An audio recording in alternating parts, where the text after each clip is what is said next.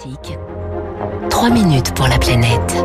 Il est 6h51. Bonjour Baptiste Gabory. Bonjour Dimitri, bonjour à tous. C'est un dossier très sensible hein, sur lequel l'État a choisi de ne pas se précipiter. Plus de six ans après la mort du militant Rémi Fraisse et après l'abandon hein, du premier projet de barrage à Sivins dans le Tarn, la secrétaire d'État en charge de la biodiversité, Bérangère Abba, vient d'annoncer le lancement de nouvelles études. Oui, hein, l'État avait pourtant relancé en 2017 un projet de territoire avec une instance de co-concertation objectif renouer, renouer le dialogue entre les différentes parties, agriculteurs, élus locaux, associations de défense de l'environnement.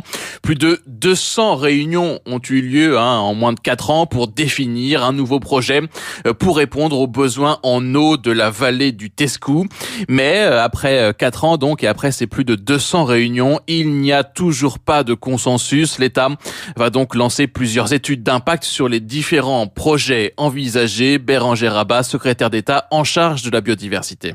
Aujourd'hui, il convient techniquement d'observer leur impact sur les milieux, leur coût, leur adéquation aux, besoins en fonction des différents usages. Et dans un second temps, euh, on choisit. Et puis, on est sur un territoire dont on n'oublie pas le drame que l'on a connu. Et donc, ça exige qu'on ait vraiment un, un projet commun. Il est hors de question de passer en force Rémi Fraisse, donc ce militant mort en octobre 2014, euh, avait été tué par un lancer de grenades offensives effectué par les forces de l'ordre alors qu'ils intervenaient euh, sur la ZAD installée dans la zone humide de Sivins. La secrétaire d'État a par ailleurs annoncé également hier la nomination prochaine d'un médiateur, hein, preuve que les échanges euh, sont encore très tendus entre les différentes parties. Des accompagnements agroécologiques vont être également proposés aux agriculteurs de la vallée pour promouvoir des pratiques moins gourmandes en eau.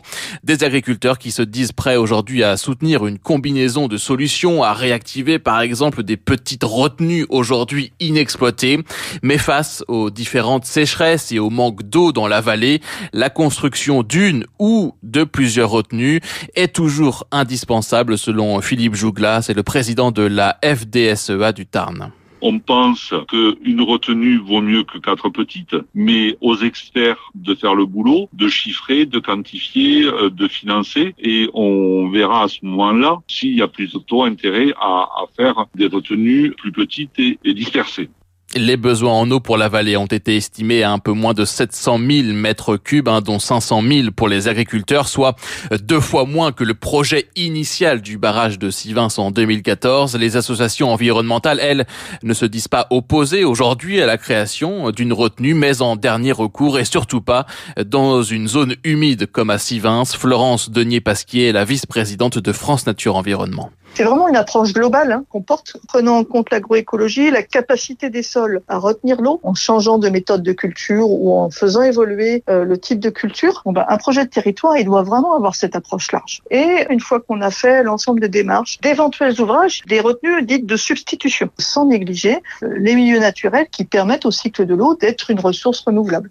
Il faudra donc encore attendre un peu pour voir se dessiner le projet de la vallée du Tescou, emblématique hein, désormais des conflits d'usage de l'eau qui se multiplient un peu partout en France et qui devraient augmenter encore avec les impacts du réchauffement climatique. Voilà, le barrage de Sivins a labellisé par les opposants GPI, grands projets inutiles, vous savez, euh, genre d'opposition qui font florès en France. Merci à vous, Baptiste Gabory.